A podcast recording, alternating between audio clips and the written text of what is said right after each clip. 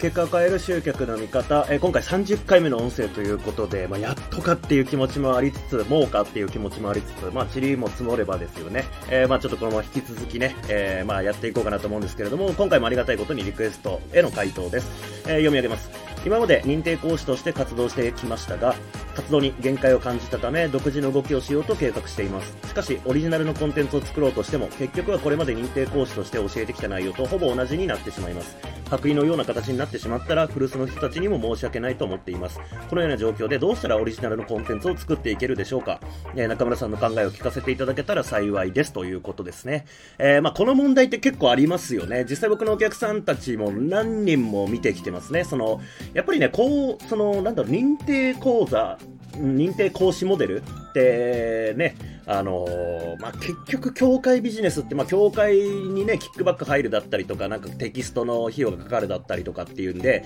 まあ、自由度が少ないと。っていうんで、まあ、ある程度ね、なんか売り上げをとか立ち始めると、これ自分でやった方がいいんじゃないかというふうに思い始めて、まあ、独自路線を動き、あの、進み始めるっていうのは、まあ、結構あるあるなのかなっていうふうに思います。まあ、ただ、まあ、こういうふうにおっしゃってる通りで、まあ、これまではその、協会のコンテンツ使ってきたから、あの、コンテンツできたけど、えー、やっぱりその独り立ちするんだったら、そのまま使うわけにもいかないしっていうことで悩むということってあるんじゃないかなと思います。でね、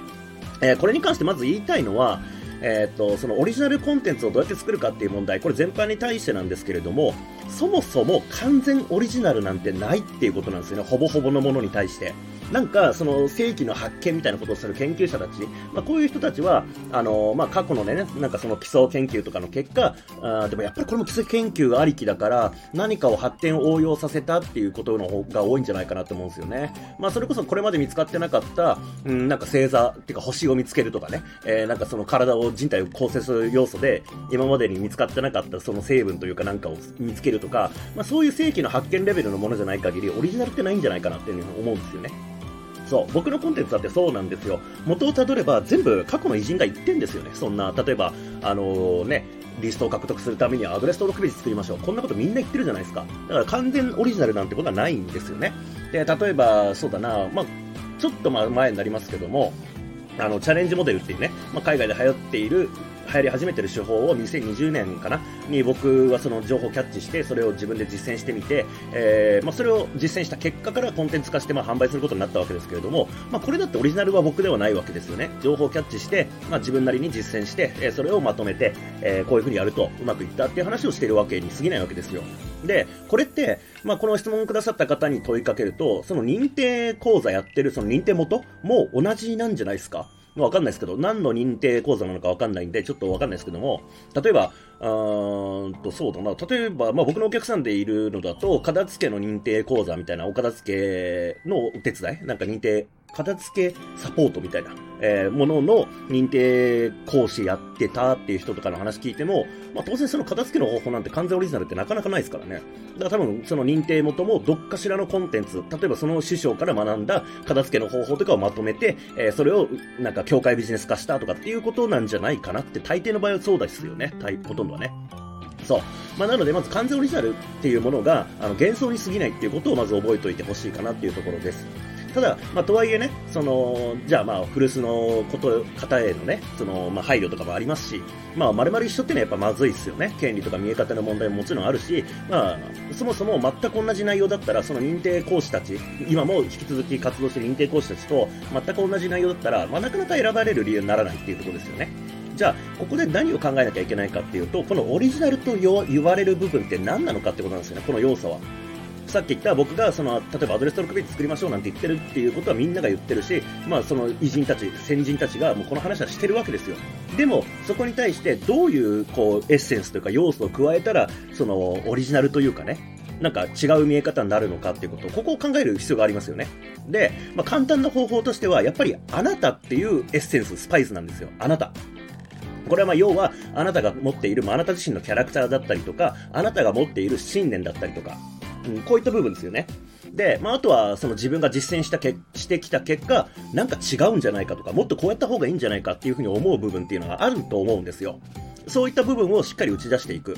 例えば、えっ、ー、と、まあ、僕の話で恐縮ですけれども、まあ、マーケティングの世界には USP 作ろうっていうものありますよね。ユニークセリングプロポジションっていう、まあ、要は自分の他の人とは違う強みっていうのを打ち出して差別化を図ろうっていう考え方なんですけど、まあ、個人的にはこの自分自身に対する USP を作るっていう方法って、個人的には効果を感じてないんですよ。で、だから自分の USP なんて今僕自身考えてないし、えー、それ自体をだから僕やってないから人に教えてないですよね、USP 作ろうなんてことを。僕 USB 作ろうって、まあ、その、この音声聞いてくれていて、僕のコンテンツいろいろ聞いてくれてる人、買ってくれてる人だったら、うんと、あ、確かにと思ってくれるかもしれないですけども、USB の話って僕全然しないんですよね。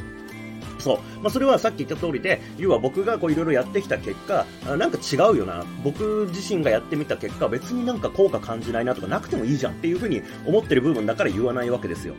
でも、まあ、当然そうは言っても選ばれる理由自体は必要なんで、まあ、僕は自分がやった結果うまくいったどうやったら選ばれる理由を作れるのかっていう話をしてるわけですよね。例えばこのキャラクターっていう部分、まあ、USP っていうとちょっと自分の強みってなりますけども、えー、キャラクターの部分だったら、まあ、人と違う部分になってくるわけですよね。その、まあ、みんな固有のキャラクター持ってるわけですから、えー、そういった部分あとは信念もそうですよね。他の人とは違う信念を持ってるから、えー、あなたっていう、まあ、独自なものが際立ってくるわけで、まあ、こういったものを、まあ、それこそ USP の一つとってもそうですけども自分がやった結果がなんかちげえって思ったら、それは排除していけばいいじゃないですか。例えば、あの、認定講座講師としてやってたコンテンツの中で、なんか、一応もうテキスト通りに教えてきたけれども、これって別にはしょってよくねとか、逆に、えっ、ー、と、これだけだと足んなくねっていう部分があるんだったら、そこを変えていくことによって、あなたの要素っていうのがスパイス、えー、エッセンスっていうのが入ってくるんで、ちょっとずつあなたの色に染まっていくわけですよね、そのコンテンツ自体が。そう。えー、まあ何のね、講師をやられてるかわかんないですけれども、まあ今までやってきた中で違うと思うことはないかとか、他の方法の方がいいと思うことはないかとか、まあこういったことをコンテンツに落とし込んでいく。まあこうすることによって、まあ完全オリジナルなんてものは幻想。だけれども、えー、そのあなたの色っていうものがそこに入ってくるので、なんか同じことを聞いてるんだけども、受け取られ方が変わるとか、まあ、出る結果が変わるとか、まあ、プロセスが変わるから、なんかちょっと違うものに見えたりとかするわけですよね。そう、まあ、結局重要なのは、あの、お客さんは別にコンテンツを買ってるわけではないんですよね。あの、重要な考え方ですけれども。まあ、売ってるものは確かにコンテンツに値段がついてるわけですよ。例えばなんちゃらオンラインプログラムってものであれば、そのオンラインプログラムに値段がついてるんですけども、本来的にお客さんが買ってるのは、オンラインプログラム自体ではないわけですよね。結果だったりとか、うんまあ、そういった部分、そのコンテンツ以外の部分にお金を払っていることがほとんどなんですね。で、まあ、その、じゃあ、どの部分にお金払ってもらうかっていうと、やっぱり簡単な方法として、やっぱりあなたのキャラクターに対してお金を払ってもらう。まあ、こういった部分とか、あなたの信念の部分、価値観の部分にお金を払ってもらうとか、えー、そういった方が、まあ、実際コンテンツ売ってるわけじゃないんで、売れるんですよね。そう、コンテンツを売るんじゃなくて、あなたへの興味で引きつけるっていうことを考えていく。で、そのために、オリジナルコンテンツ、うんと、まあ、便宜上オリジナルって言いますけれども、を作るときには、あなたの色、あなたのエッセンス、あなたのスパイスっていうものを入れていくっていうのが、まあ、考え方として重要かなというふうに思います。えー、なんか参考になれば幸いです。ありがとうございます。